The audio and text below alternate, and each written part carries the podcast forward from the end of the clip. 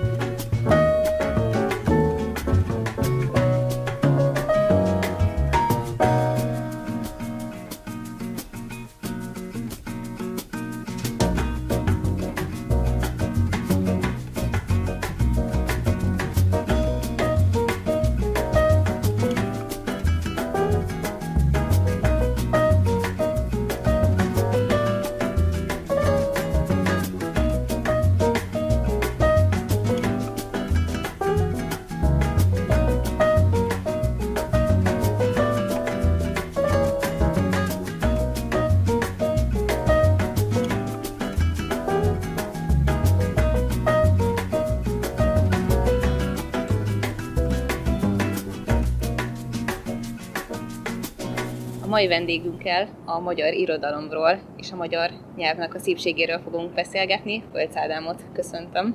Köszöntöm én is a hallgatókat. Az ön életébe hogyan jött a magyar nyelv? Mert tudom, hogy nagyon aktívan foglalkozik vele mindenféle előadásokon, és hát a munkáján az egyetemen is ápolja a nyelvet. Önnek ez miért fontos? Hogyan jött az életébe?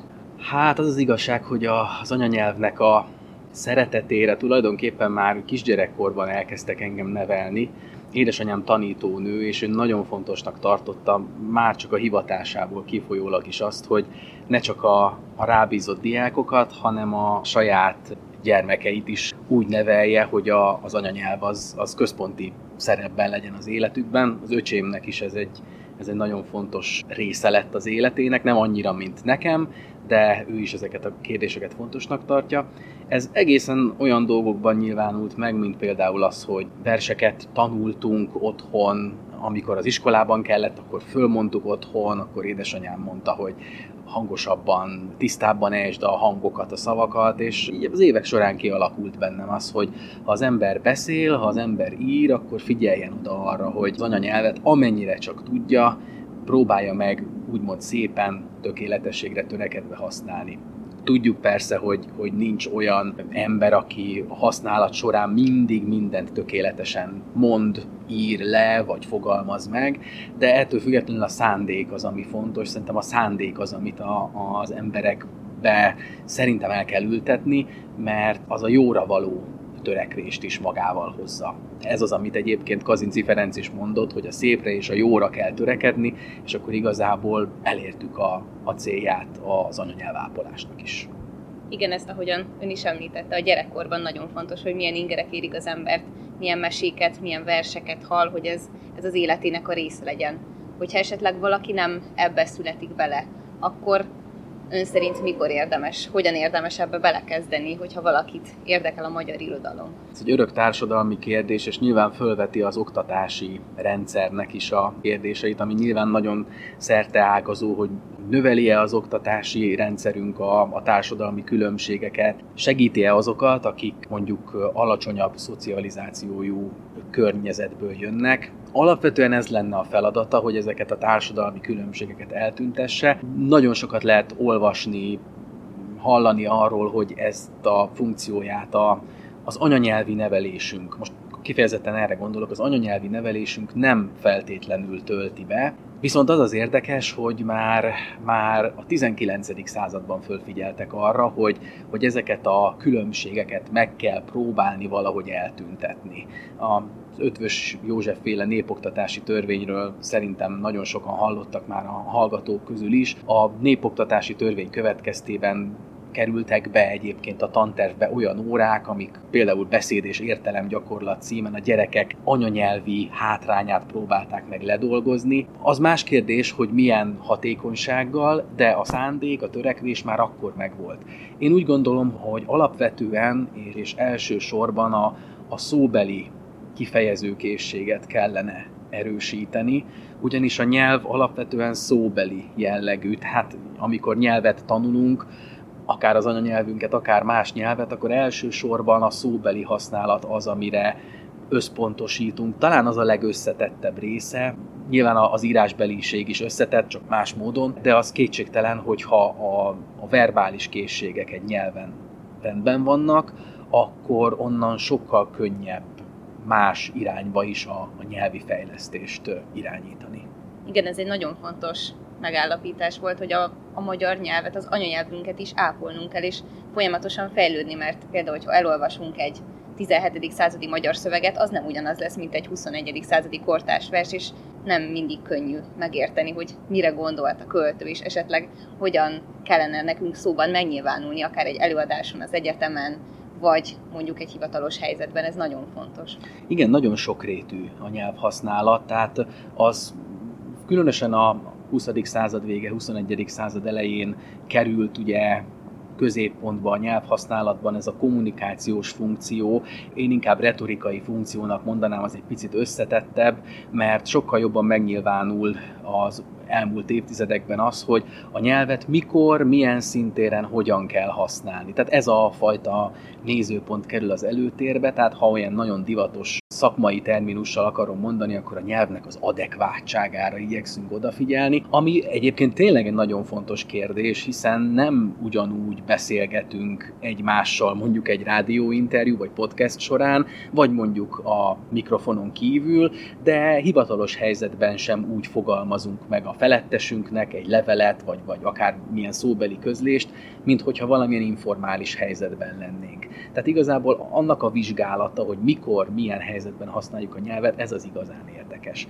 És irodalom is jól mutatja ezeket a különböző nyelvi helyzeteket, mert csak egy példa, azt gondolnánk, hogy mondjuk korábban az emberek, mondjuk a 16-17. században nem káromkodtak, vagy nem mondtak csúnya szavakat, hát dehogy nem, erről írásos feljegyzések is vannak, mert bizony, hogyha ott a főurak, a nemesek között is, ha valakit kibeszéltek egymás között levelezésben, akkor bizony elég csúnya szavakat használtak férfiakra, nőkre egyaránt. Igen, és hát nem csak a káromkodás, hanem mondjuk a kifejezés terén úgy általánosságban a magyar nyelv nagyon sokszínű, és például ezt az adekváltságot is valahogyan ezzel lehetne magyarázni, hogy nagyon sokféleképpen ki tudjuk fejezni ugyanazt, és talán mondjuk, hogyha átérünk arra a részre, hogy valaki magyarul tanul, vagy nem az első, hanem a második anyanyelve például a magyar, uh-huh. akkor nagyon nehéz lehet ezeket az árnyalatokat megérteni.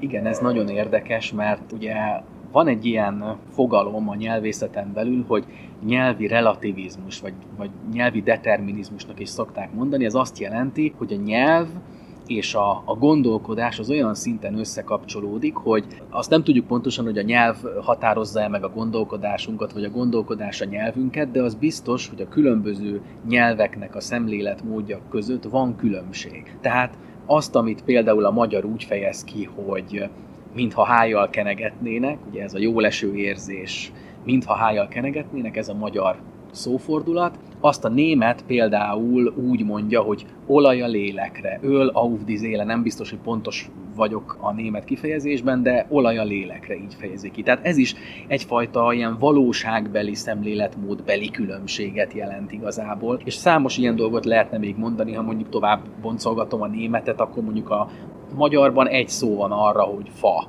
Ugye ez, ez alatt értjük a természetben az erdőben álló fákat, és ugyanazt a szót használjuk a fa anyagra, amiből mondjuk a bútorok készülnek. A német ezt is megkülönbözteti, ők azt mondják, hogy baum a természetben lévő élőfa, és holc a, a holtfa, úgymond, tehát amit, amit mondjuk a bútorokba beépítenek. Tehát a világnézetbeli különbségek azért megjelennek a nyelvekben, de hogy ez mennyire van így, mármint hogy mennyire határozza meg a gondolkodás a nyelvünket, az, az nem egészen exakt, nem egészen bizonyítható. Igen, és hogyha mondjuk arra gondolok, hogy Afrikában milyen fák vannak, és nálunk itt például a Trefolt kertben a portugál tanszék és az első Pesti Egyetemi Rádiónak az udvarában, ahol éppen most vagyunk, hát nem biztos, hogy ha azt mondjuk valakinek mondjuk Brazíliában, hogy fa, akkor ő egy magyar tölgyre fog gondolni, hanem valószínűleg egy másfajta fára. És egyébként a brazil Portugálban és az európai Portugálban is ugyanezek a dolgok, amiket ön említett, például, hogy a fára másik szót használunk, ami magyarban csak egy szó, vagy például a portugáloknál, amikor valaki mondjuk pénzt keres, nálunk ugye mi keressük a pénzt, ők nyerik a pénzt, tehát ők a gányár igét használják erre. Így van. Ez is nagyon érdekes. És ha jól tudom, a németek pedig kiérdemlik Ferdinen, ha jól tudom. Igen, igen, Ferdinen, igen, ez a, a pénzt keresni magyarra fordítva, de valóban ez a kiérdemli, megszolgálja talán, még talán így lehetne fordítani. Igen, tehát a, a, a nyelv használatában nagyon érdekesek ezek a különbségek, ugyanakkor azt is észrevehetjük, hogy azért vannak olyan tetten érhető különbségek, amik mondjuk inkább afelé döntik el a mérleget, hogy másképpen gondolkodnak a más nyelven beszélők, mert például ha a nyelvtipológiát nézzük, tehát például mondjuk a, azt, hogy a magyar nyelvben ragozunk, tehát egy agglutináló, ragasztó nyelvről van szó, a németben mindig a német a példám, vagy az angolban pedig mondjuk előjáró szók vannak, illetve a tőbelsei hangzóknak a változása fejezi ki például a, az időbeli változásokat az igéknél, akkor pedig ugye egy flektáló, egy hajlító nyelvről van szó, ami ugye az indoeurópai nyelveknek jelentős részére jellemző. Tehát ez a nyelvtipológia is egy kicsit ilyen determinizmus-szerű. Igen, és hogyha például valaki nem anyanyelvként, hanem idegen nyelvként tanulja a magyart, ez biztosan nagyon nehéz lehet, hogy nem könnyű más nyelvekhez hasonlítani. Így van, ez mindannyiunknak nehéz, tehát nekünk is magyaroknak, akik egy, a mi nyelvünktől teljesen hát nem azt mondom, hogy idegen, de másmilyen tipológiájú vagy kifejezés készletű nyelvet próbálnak megtanulni, mert meg kell vele tanulni egyfajta világlátást és gondolkodásmódot, hogy lehet, hogy a magyarban mi ugyanazt a ragot használjuk számos esetben, de mondjuk az indoeurópai nyelvekben vagy keleti nyelvekben ott különböző ragok vannak, azokat egyszerűen meg kell tanulni, nincsenek mindig olyan kézzelfogható receptek, amik egy csettintésre megoldanák ezeket a logikai bukfenceket. Igen, és hát nekünk olyan túlságosan népszerű nyelv rokonaink sincsenek, mint például a spanyol, portugál, olasz, Igen, én mindig elgondolkodom azon, hogy milyen lehet olyan nyelvet beszélni, amihez nagyon hasonló, vagy olyan szinten eltérő nyelv is létezik, ami még azért lehetővé teszi a megértést.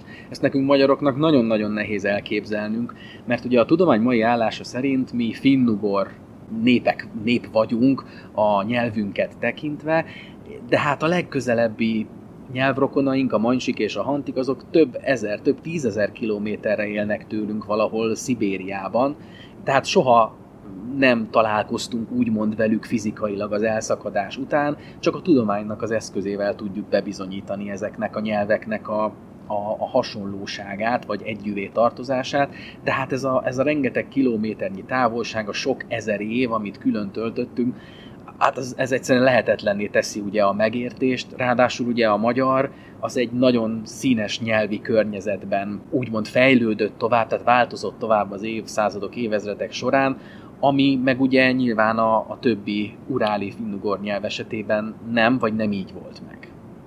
Igen, most nekem eszembe jutott egy nagyon vicces történet, amikor az egyik ismerősöm elment egy magyar közösségbe Brazíliába, egészen pontosan São Paulo-ba, és hát elkezdtek vele magyarul beszélgetni. De egy olyan típusú magyar nyelven, amit hát a nagyszüleiktől tanultak egy elzárt kis közösségben, és nem értették meg egymást, uh-huh. és mhm. megkérdezték, hogy hát milyen magyar ő, hogy nem érti ezt a szót, meg hogy most akkor a jégszekrény az a hűtő, vagy a fagyasztó, tehát Aha. azért ilyenek is vannak, hogy...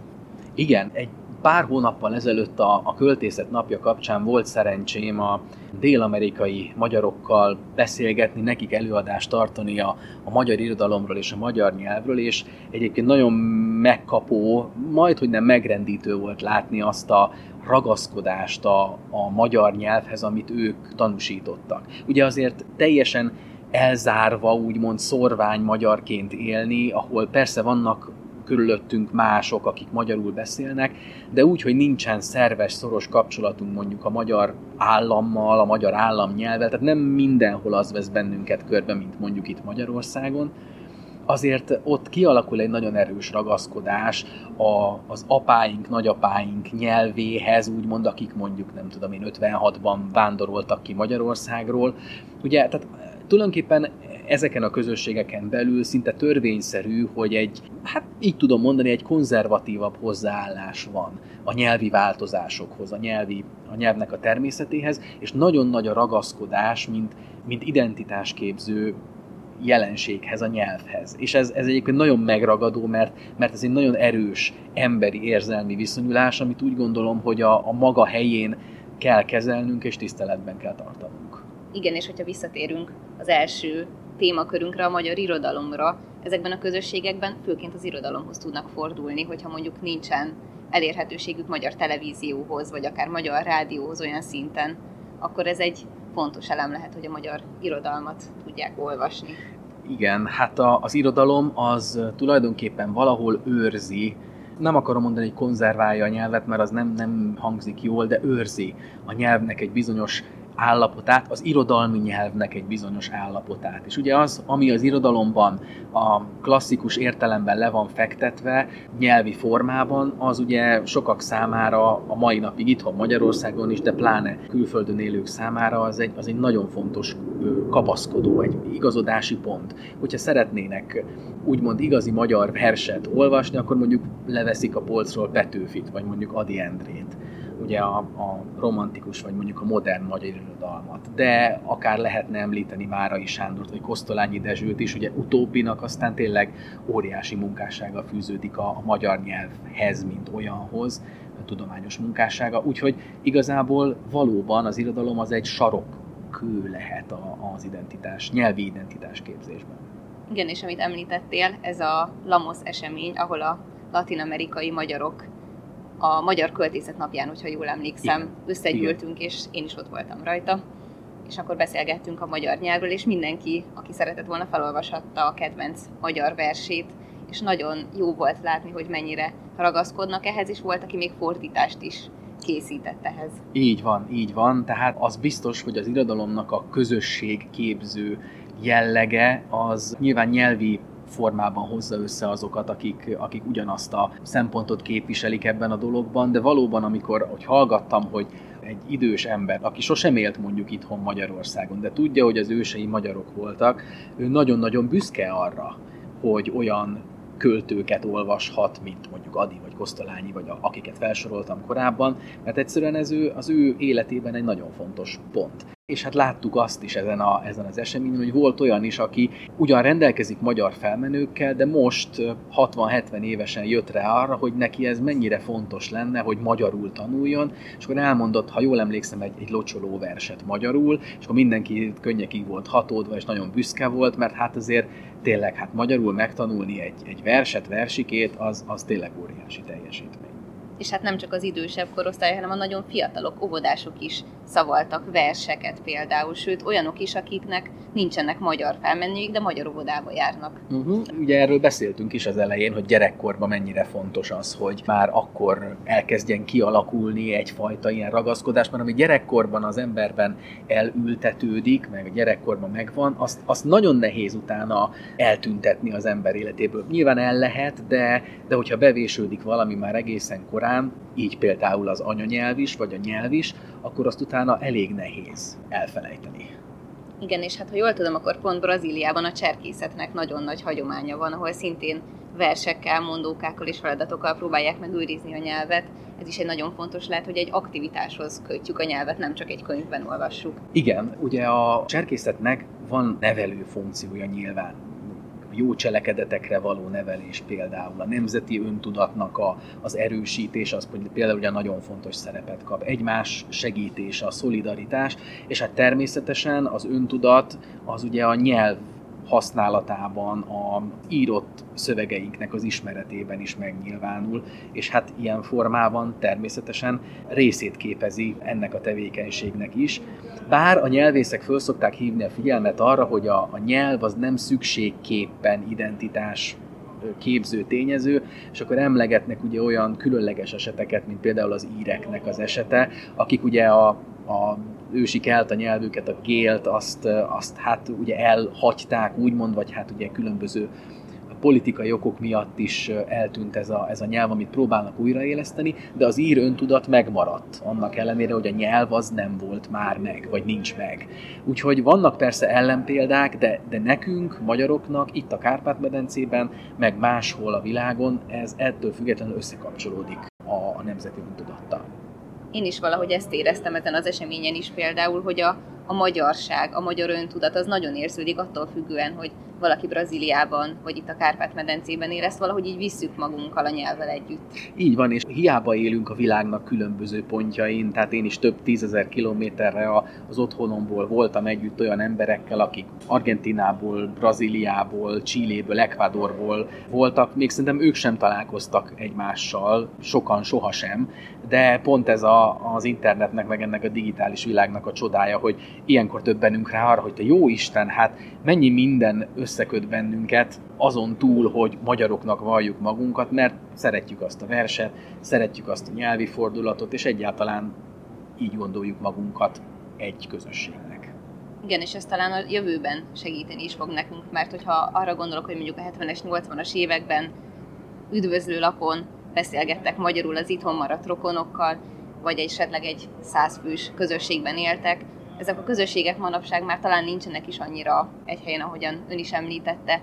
Volt például olyan terület Brazíliában, hogy egy utca vagy egy, vagy egy kerület az csak magyar lakta terület volt, és ezek kicsit kezdenek eltűnni, de ezzel az internetes uh-huh. kapcsolattal viszont újra elő tudjuk hozni ezeket, és talán még jobban ápolni, mint akkor. A 70-es, 80-as években egyébként számomra nagyon meglepő módon a politika, az akkori politika azért valamennyire engedte azt, hogy a, a világ magyarságát megpróbálja az értelmiség összefogni.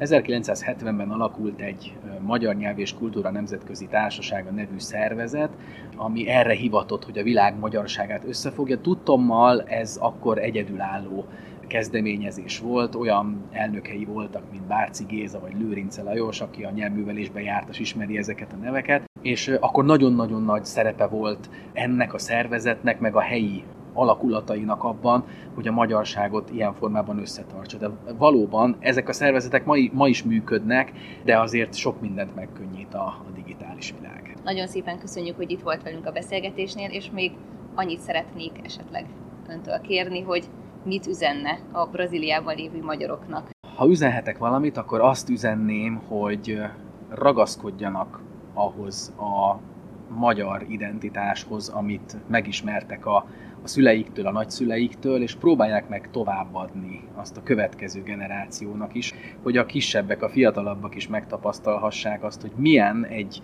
olyan identitással, nyelvvel rendelkezni, aminek a, a beszélői nem feltétlenül a közvetlen környezetünkben élnek, mégis vannak körülöttünk olyanok, akik fontosnak tartják a, a magyar nyelvet, a magyar identitást, és éppen ezért az ő életüknek is egy, egy nagyon fontos részét képezheti majd ez a későbbiekben. Köszönjük dr. Pölc Ádámnak a beszélgetést. Ate a prossima. Ciao ciao.